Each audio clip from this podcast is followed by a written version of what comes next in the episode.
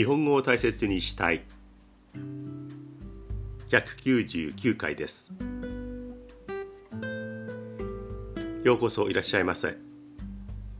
思いつくまま気ままに喋っていきます。少しゆっくりめに喋ろうと思います。そしてできるだけ正しい日本語で喋ろうと思います。でもゆっくり喋るも正しい日本語もを使うも最後まであできたなっていうことはまだ一回もないですね。はい。私はもう気ままに喋っていく。皆さんは気楽に聞いてくださる。そういう時間になればいいなと思います。ポッドキャストの方では今回が199回目です。次が当たり前ですけど200回目ですね。我ながらよく続いているなと思います。誰にやれって言われたわけでもない、これをやれば何かがもらえるわけでもない。でもほぼ毎週ですね一度も休みはなかったかな。日にちがずれたことはありましたけれども続けてきました。1年は50数週間あるので50何回かできますがそれが4年近く続いているってことなんですね。我ながらお物好きっていうこともあるけれどもよく続いてるなというふうに思います。聞いてくれてありがとうございます。もう春になって天気が不安定になってきました。春先というかこの夏の手前の時期には急に寒くなったり暑くなったりってことがよくあります。ここ2日ばかりはまた寒さが戻りました。いわゆる寒の戻りですね。もう少し前はもう夏なんじゃないの？夏が来ちゃったな早いなと思っていたんですがまたブルブルっていうあの冬の気温に戻りました。だからしまおうかなと思っていた服をまた出してきたりとか着る服に困るっていうのはこの時期独特のこの気温天気になってますよね。でも確実に初夏夏が近づいています。新聞とかテレビで報道されるようになりました。各航空会社それから旅行代理店がいろんなツアー旅行のプランを立て始めて販売をあのまたねちゃんと販売を以前のように始めたというニュースがねどんどんと入ってくるようになりました。例えば私がこのコロナがやってくる、ね、やってくるっていうと来てほしかったみたいですけどもやってきてしまったこういうねコロナの時期が来る前には、えー、数年間連続でハワイにちょっと長めに行っていました。ハワイから録音をして、えー、ポッドキャストそれから YouTube を配信したということもあったんですが、えー、それも全くできなくなって、えハワイ今どうなってるのかななんて思っていたんですが、えハワイツアーもまた復活というニュースが入ってきました。今はねあのワイキキそれからカラカウア通りあの観光客がいっぱい行くような通りも本当に現地の人それからアメリカ本土からの人ばかりでいわゆるアジアからの観光客っていうのがほとんどなくなって逆に良くなってきたよ雰囲気良くなったよっていう意見も聞きますけれども、えー、こちらからするとまたあのハワイに行きたいなカピオラニ公園は元気かなあそこの芝生というかあのベンチは誰が座ってるんだろうとかねいろいろ考えるとああだんだんとハワイがまた近づいてきたかなというふうに思います。またすぐに行けるというふうにねあの行こうというふうには思っていないんですがたまにハワイの番組というかハワイの各地を紹介しているテレビなどを見るとあああそこ行ったことあるしなあそこの風がこんなだったあそこで食べたあの食べ物はこんなだった味覚の方もそれから肌感覚としても風とか気温とかも自分でも体が覚えているのでああまたあのハワイに行きたいなーってね、非常に思います。でこういうふうにまた旅行が復活してくるよう観光地の方はまた人が、えー、受け入れられるようになってきましたよっていうふうになるとああ行きたいなーってね、えー、思います。でも急がずに貯金をしながら今度行く時にはちょっと長めに行こうかな。っていうふうに思いながら、えハワイに行ける日を待とうと思います。で、ちょっとだけ近づいてきた気がします。はい。えー、コメントをいただきました。ありがとうございます。ここれは YouTube の方にコメントをお二人の方からいただきました。えー、まず、パティさん、ありがとうございます。えー、パティ TKW さんということでコメントの打ち込みがありました。これは私がやっている、えー、日本語が好きチャンネル。その中で、日本語を見つけたというコーナーというかね、そういった作りをするところがあるんですが、そこで、古速という言葉を扱った回がありました。これ最新のものです。女編に古いで子そして即は息でこれで古速というふうに読みますがみんな知ってますよねこの古速という言葉の説明をしているその回について、えー、勉強になりますっていうコメントをね短めのコメントですけども いただきました。もしかしたらその前の方の回も遡って見てくれているかもしれないです。パティさんありがとうございます。日本語を勉強している外国の方だと思うんですが、えー、どこの国なのかななんか思いながらね、えー、顔写真がちょっと丸い、顔写真が小さめにあるんですけどああこういう人なんだだからちょっとね、えー、今変な親父になってますんで、やってみたいななんて思っちゃってしまいましたけど、えー、大丈夫です。えー、あのね、連絡取りようもないので安心してください。はい。パティさん、ありがとうございました。これからも勉強になりますなんていうの言わないで、気楽に、あ、そうなんだっていう感じで見て聞いてくれればというふうに思います。えー、ありがとうございました。はい。励みになります。それから、もう一方。こちらの方は、えー、長めのコメントを打ってくれました。えー、私がやっているその、えー、日本語が好きチャンネルのこちらは日本語を大切にしたいっていう題名でやっている YouTube がねあのそういうコーナーというか、えー、そういう YouTube があるんですがそちらの方にコメントを打ってくれました。日本語が好きチャンネルの中に日本語を見つけたそれから日本語を大切にしたいそれからもう一つあるんですけどもねこちらの方は人気がないようで、えー、で日本語を大切にしたいの方に、えーマヤナ明美高田さんからメールをじゃなかったな、えコメントを打ち込んでもらいました。ありがとうございます、えー、ほぼそのまま読んでいって大丈夫でしょうかね。これだけあの長いコメントっていうのはそうはいただけないのでちょっとね、えー、読んでみようと思います。どうも私の名前は高田明美です。いつもおはようございますの時間帯で聞いています。いつも私があの喋りの結びのところで今はどんな時間帯ですか？おはようございますですか？こんにちはですか？でおやすみなさいって言葉で締めくくるんですが、えー、この明美さんはおはようございますという朝の時間帯に聞いてくれているようですね。もう Spotify で日本語を大切にしたいを聞いて1年以上になりました。昨年末の Spotify での1年の振り返りでは日本語を大切にしたいが私の1位になりました。嬉しいですね。あのコメントの打ち込み自体は Spotify ってカタカナでなってるんですね。日本語で言うと Spotify なんですけどもやっぱり英語の言い方するとやっぱ Spotify なんですね。かっこいいですね。はい、えー、カタカナで Spotify となっています。であの Spotify 私も使っていますが1年が終わると前の年前の1年間にあなたはどういうものを主に聞きましたか？一番聞いたものはこういうものですよっていうふうにねとっても親切に自分の傾向をまとめて一つのこう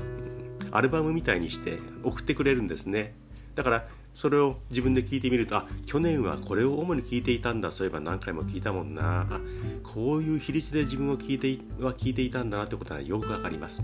だから自分が一番好きだったものよく聞いたものがもうトップに来るように Spotify が編集をしてくれます。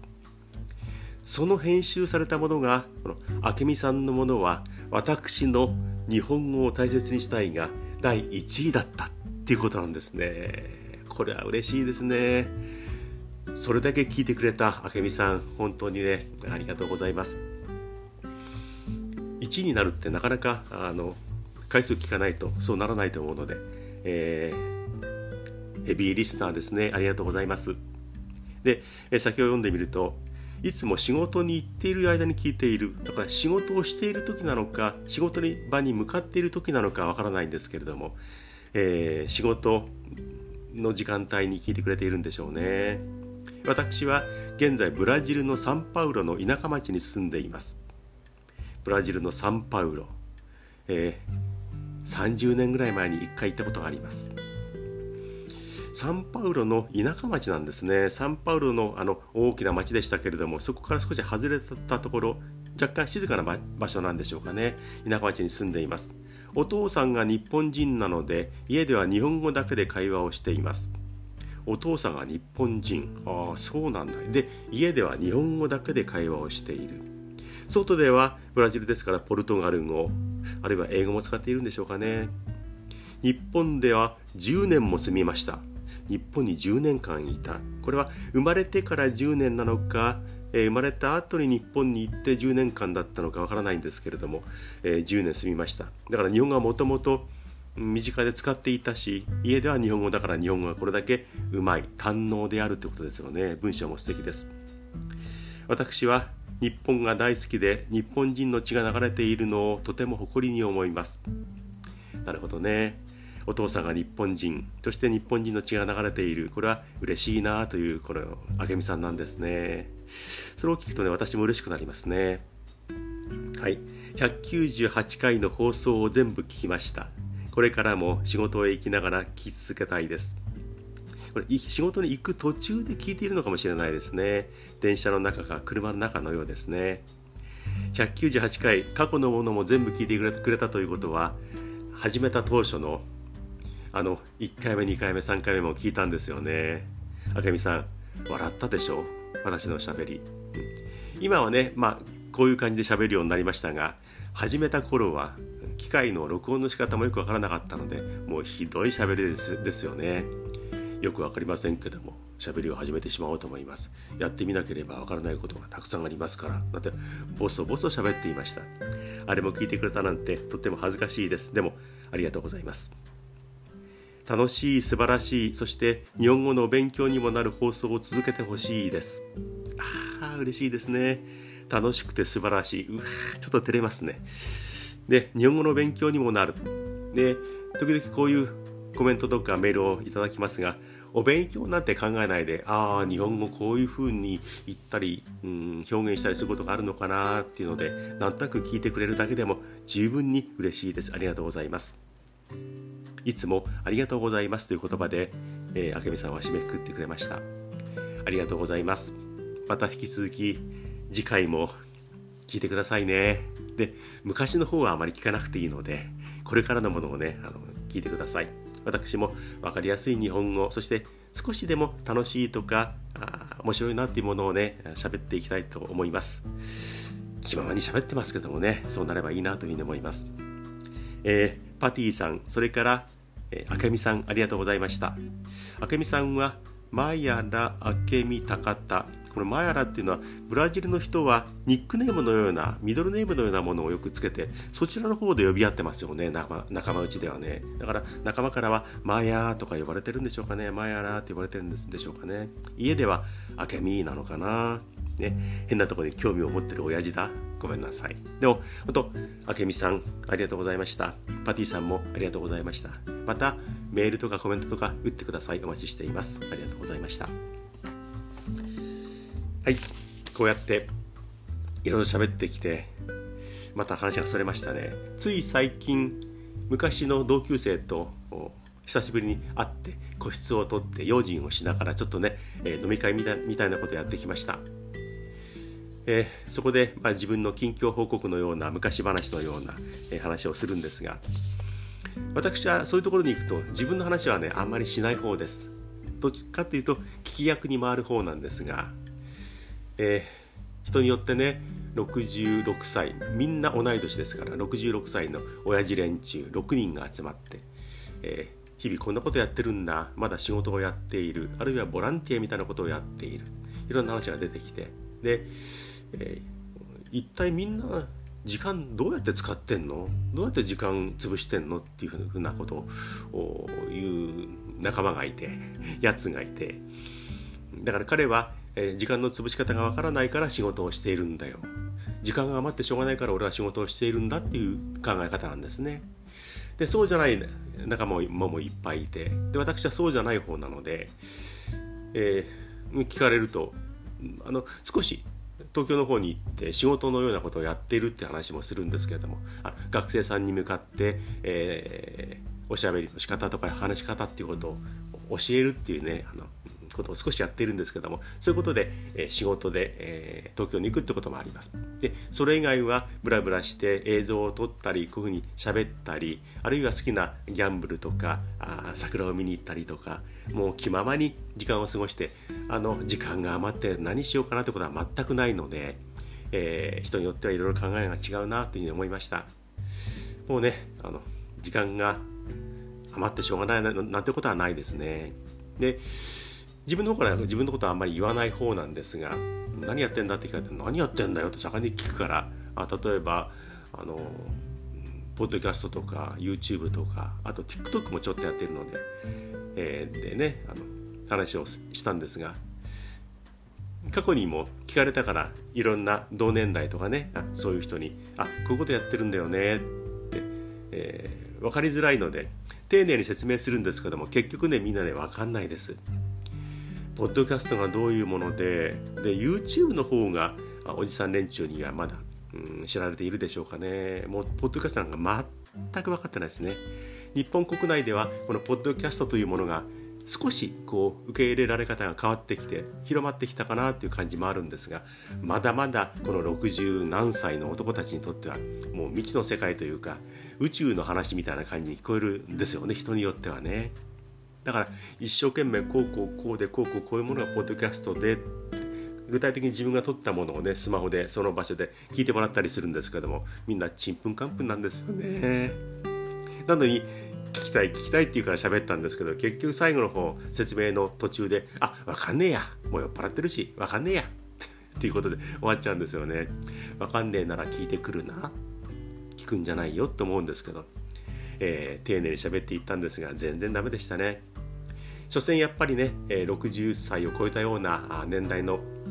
えー、人間にとってはポッドキャストとか YouTube っていうのは別世界のお話。例えば YouTube はすごい機械を用意してカメラを用意して音声さんもそこにいてスタジオを借りてそういうふうにしなければできないんだと思っている人がまだいっぱいいます。だからポッドキャストっていうのはもっともっと分かんない世界なんですよね。スマホ1台で YouTube もポッドキャストもこうやってできるってことは実感としてわからないので、えー、現実問題としては iPad とポッドキャストの区別すらできないっていうおじいさん連中おじさん連中がまだいっぱいいるなというふうに思います。ね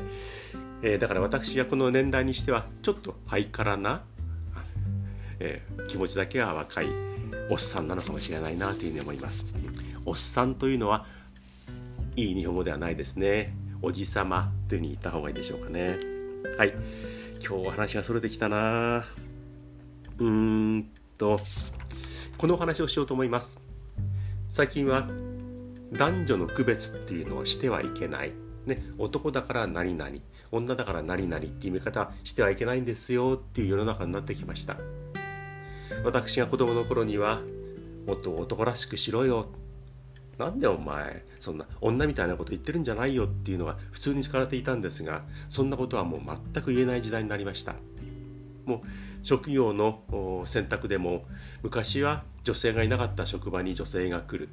この仕事は男の世界だったんだけれども女性がそこに、うん、入ってきていろんな力を発揮するようになったっていう時代になりました。最近新聞記事で2つ目に留まったのが関連しているんですがアメリカのメジャーリーグ参加これヤンキースのあのメジャーのヤンキースの下の方のね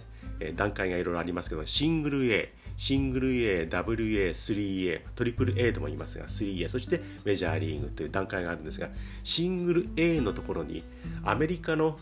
あのシングル A に女性の監督がいるっていうのをね記事で読みました。メジャーのヤンキースの、まあ、会というか若手というかねあの傘下の、うん、ヤンキース系統の球団で女性が監督をやっている。まだシングル A なので下の方のチームなんですけれどもそこに女性の監督がいるんだ。わあすごいな。そういう時代になったんだなと思いました、えー、びっくりしました。そしてつい最近の記事でいくとこれはサンフランシスコジャイアンツ。これはメジャーリーグのジャイアンツのコーチとして女性がいてでたまたま一塁コーチスボックスに入っている一塁コーチャーが怪我をあ退場になったのでその代わりとしてベンチにいる女性コーチが一塁コーチスボックスに入って試合に参加したいろんなサインをベンチからのサインを選手に送ったりするっていうことがあるんですけども、えー、一塁ですからピッチャーの牽制についてはね牽制球については結構気を配ると思うんですがメジャーのグラウンドの試合中に女性がコーチとしてそこに立ったということが記事として載っていました。これもねうわーアメリカすごいなと思いましたね。そのシングル A で監督をやっている女性も34歳。でサンフランシスコジャイアンツでコーチとして試合に参加したのが31歳の女性ですけれどもそれまでいろんな段階を踏んで勉強をしてそういうところに出るようになった。そういう地位につくようになったというふうに書いてありましたけれども。で野球の世界プロ野球の世界に女性がそうやってね進出し始めている。あすごいなでアメリカは進んでいるなと思いましたね。だからこれからアメリカの方はメジャーリーグのメジャーのチームの監督だって女性が務めるっていう可能性が十分あるわけですからね。何年か経ってあ一流側ベンチから70何歳のなんとかなんとか監督が出てきました。で70歳ぐらいのもう堂々とした女性監督が出てきて審判に抗議をする。あるいは相手の監督と、えー、握手をするなんていうシーンがあるのかもしれないですないですね、えー、まあ、そこまで生きてるかどうか私は微妙ですけども必ずメジャーの監督も生まれると思いますね。逆に選手の方がメジャーは難しいと思いますね。やっぱり体の違いスピードの違い力の違いは男女の差はこれはフィジカル面ではたくさんあるのでメジャーのチームに女性が進出して選手としてプレーするのは難しい。でもコーチや監督は十分あるなというふうに思いました。日本のプロ野球ではまだコーチも監督も女性は務めていないですね。日本のプロ野球の球場で見かける女性は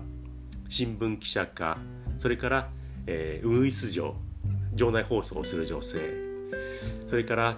最近あんまり見なくなりましたけどもボールガールボールを審判に渡すあるいはあのファールボールを拾うっていうのを女性がやっていた時期もありましたけどもね。せいぜいそれくらいですよね。もちろん選手もいない。日本はアメリカと比べるとまだ遅れているなという気が少しします。少しはないですね。かなりします。でも女性が昔はいなかった場にこういうふうにねあのどんどんと出てくるようになりました。そういう仕事をするようになりました。先ほど女性の新聞記者の話をしましたがそうですね。私もプロ野球の球場に行くようになってもう40何年経ってもう最近は行きませんけれども、えー、40数年前にプロ野球の球場にね何度も何度も行きました。最初の頃は新聞記者はもう男性しかいませんでした。だからプロ野球の球場の試合前の練習とか、まあ、試合中の記者席とかそういうところにはもう男性の記者しかいなかった。それが多分30年ぐらい前に、えー、ある新聞あるスポーツ新聞の、ね、女性記者が誕生したんですね。その頃をねよく覚えています。私は、えー、20代か30代の前半だったのでよく覚えています。あるスポーツ新聞のその、ね、女性記者がやってきてあれ？と思って。これはウグイス城でもないな。場内アナウンスの担当でもないしバットガールでもないな。ボールガールでもない。記者なんだ。と思ってね。で挨拶もされたかもしれないんですけどちょっとびっくりして。初めて新聞記者として野球のグラウンドに女性が立った。注目されましたね。もう男社会ですから選手もちらちら見てしまう。あ女性の記者がおおそうなんだ。で監督もコーチも挨拶をされてえ、女性ですけどもうちの担当で彼女来ましたんでよろしくお願いします。もう監督もコーチもびっくりしますよね。初めてですから。で今はもう女性記者も非常に増えてきたしね、えー、当たり前の光景になってるんですがその初めて新聞記者がグラウンドに取材として来た時っていうのはよく覚えています。でその後ねあのそうだなこれを言ってしまったらあ悪いいけないかもしれないんですけれどもえスカートを履いてきていた女性だったんですが途中からねスカートはやめましたね。やっぱりスカートを履いた女性が人工芝とかね芝の上にグラウンドに立つっていうのはちょっと勘弁してくれっていうふうに、えー、球団側かどこからか意見が出てだからその彼女は結構短めで膝ぐらいのスカートをよく履いてきていたんですがスカートはダメということでスカートをやめました。その前に彼女はヒールのねある、まあ、ピンヒールまでいかないんですけどもちょっとかかとの高いヒールを履いていたんですがそれもダメということでねあのスニーカーのような靴に変わりましたね。もともとグランドに、えー、スカートで来るそれからヒールを履いてくるっていうのも私は、えー、これはダメだろうと思ったんですがやっぱりねそういう意見が結構出て、えー、人工芝とか芝を傷めないように靴を普通の靴を履きましょう。それからスカートはやめましょうっていうことでねかなり変わってきました。だからそれなりの服装は求められるようになりましたね。だから初めて女性記者がグランドに来た時っていうのはよく覚えてるしその彼女の顔もねよく覚えています。今はもう女性の記者は当たり前になりましたけれどもでもみんなそれなりのね、えー、節度をわきまえた服装で着ているというふうになりましたね、プロ野球の取材の場でも女性がどんどん増えてきました。他の世界でもあ女性がこういうふうになってくるんだなというね思いました。一昔前とは全く違う光景がいろんな職場でいろんな仕事の場で、えー、見られるようになりました。今日は相当話飛びましたね。少し、えー、長めの話にもなりました。なんかねこうあやばいな話長いなと思うとどんどん早口になってしまいますね。だったら短めにもっと話題を絞れというところですよね。でも聞いてくれてありがとうございます。皆さんからのメールとかコメントお待ちしています。えー、1本でも1通でも来るとああ嬉しいなという思うのでぜひ気軽に送ってください。日本語でも大丈夫です、えー、質問でもご意見でも何でもこちらに届けてください。アドレスは大切 .japanese アットマーク gmail.com こちらまでメールをお願いします YouTube の方にはコメントを気軽にポンポンと打ってください。気軽にと言ってもね、そう簡単ではないですよね。でも、えー、送ってください。私の日本語が好きチャンネルという YouTube、それから何気ないチャンネルと YouTube、こちらの方も見て聞いてください。そしてぜひチャンネル登録もお願いします。ああ、今日は長くなったな。これだけ長いと撮り直しかな。いや、でも、いっちゃいましょうね。皆さんは今どんな時間帯でしょうか？おはようございます。でしょうか？こんにちは。あるいはこんばんはという時間帯ですか？もしかしたらおやすみなさい。TV continuito.